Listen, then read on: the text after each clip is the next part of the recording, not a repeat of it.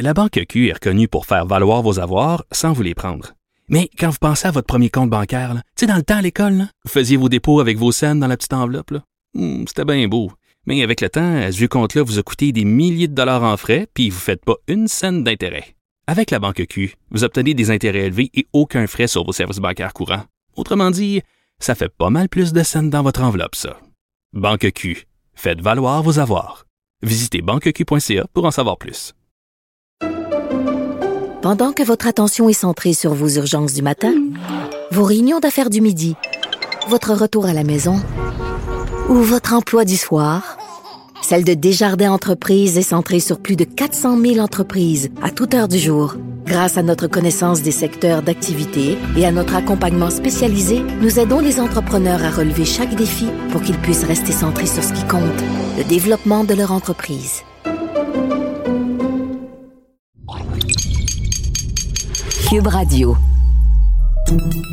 Salut, c'est Charles Dran avec l'équipe dans 5 minutes. On s'intéresse aux sciences, à l'histoire et à l'actualité. Aujourd'hui, on parle de mode et de chandail à capuche. On en porte tout le temps dès que la température se rafraîchit.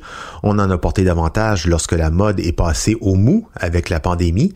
Les chandails à capuche, les hoodies en bon français, sont depuis longtemps des accessoires incontournables de nos garde-robes, mais ça n'a pas toujours été le cas. L'histoire du hoodie dans notre civilisation, elle est relativement récente. La capuche, comme accessoire stylistique, elle ne remonte qu'à quelques siècles. Alors d'où ça vient? Rocky Balboa, Eminem doivent certainement leur look aux moines chrétiens. Une tradition vestimentaire qui avait des raisons plutôt spirituelles et qui s'est muée en mode de rue, l'histoire du hoodie. Voici Félix Penneau. Je vous fais la petite histoire du hoodie, mais d'entrée de jeu, soyons clairs, je vous en fais la petite histoire occidentale. Les Inuits, par exemple, ont fusionné la capuche à leur accoutrement depuis beaucoup plus longtemps que nous, puis ils l'ont fait pour des raisons assez évidentes.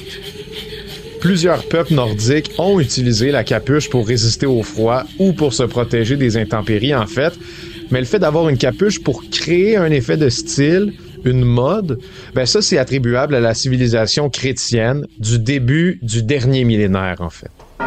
Il faut savoir qu'au Moyen Âge, la capuche était considérée comme un accessoire très sophistiqué. C'était porté par exemple par les châtelaines pour protéger leur coiffe, mais ceux qui l'ont popularisé et même pour qui la capuche s'est devenue une chasse gardée, c'est les moines catholiques.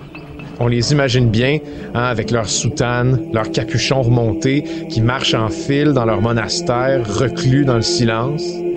C'est que la capuche, pour les moines, ça représente le prolongement de la cellule de contemplation, justement. C'est un moyen pour eux, lorsqu'ils se déplacent, de prolonger leur sentiment de réclusion grâce à la capuche, comme s'ils étaient encore fermés du monde. La capuche est même devenue pour un ordre précis de moines qui est fondé en 1525 un symbole de leur école de contemplation.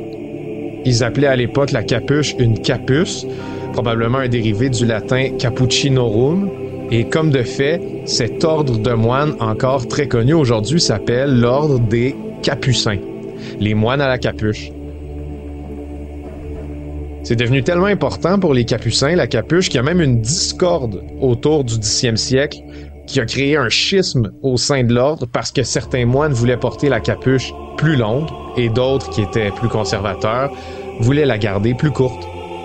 Chose importante à retenir, à cette époque-là, la capuche n'était pas reliée à la soutane des moines. Pas dans un premier temps, en tout cas.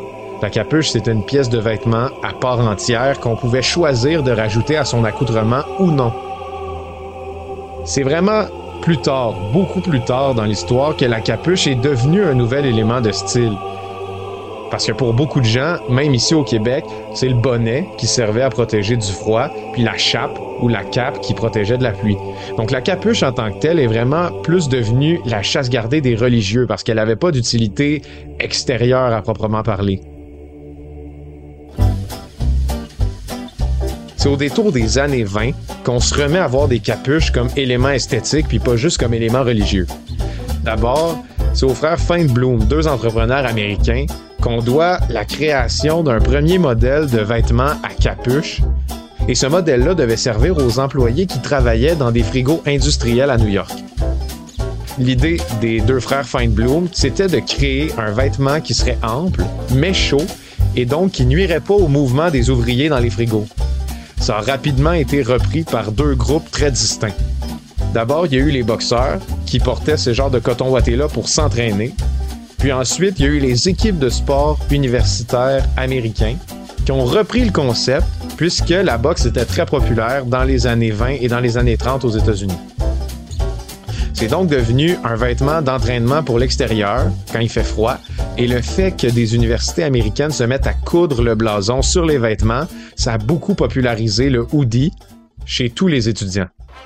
On se rappelle hein, que Mohamed Ali a vraiment popularisé le style dans les années 70 en portant des hoodies qui resserraient beaucoup lors de ses entraînements. Rocky Balboa porte lui aussi le fameux hoodie gris lorsqu'il grimpe les escaliers du musée d'art de Philadelphie ce sont plus les boxeurs de nos jours qui ont popularisé le hoodie, ni le sport universitaire en tant que tel. Ça s'est beaucoup élargi.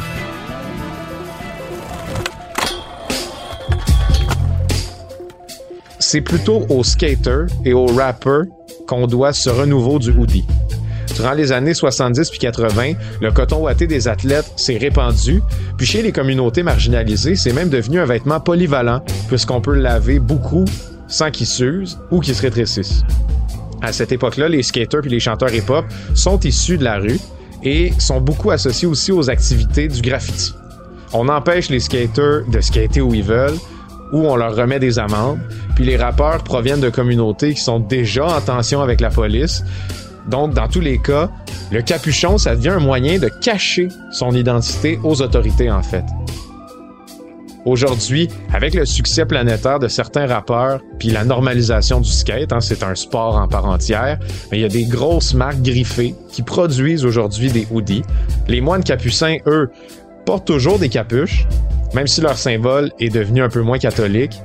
Mais gardez tout de même en tête, les boxeurs portent toujours un hoodie ou une capuche avant d'entrer sur le ring, en pleine méditation avant le combat. Dans le film 8 Miles, Eminem porte la capuche quand il écrit ses lignes de freestyle dans l'autobus. Et Banksy, le graffiteur inconnu, a plusieurs œuvres sur les murs où les personnages portent des capuchons ou des voiles. Bref, la capuche, comme l'auraient voulu les capucins, même si elle leur appartient plus totalement, c'est tout de même resté un symbole de méditation, de réclusion et de contemplation. Ouais, un vêtement de recueillement pour s'isoler des autres. Félix parlait des gens qui portaient ça pour éviter le regard des policiers aussi.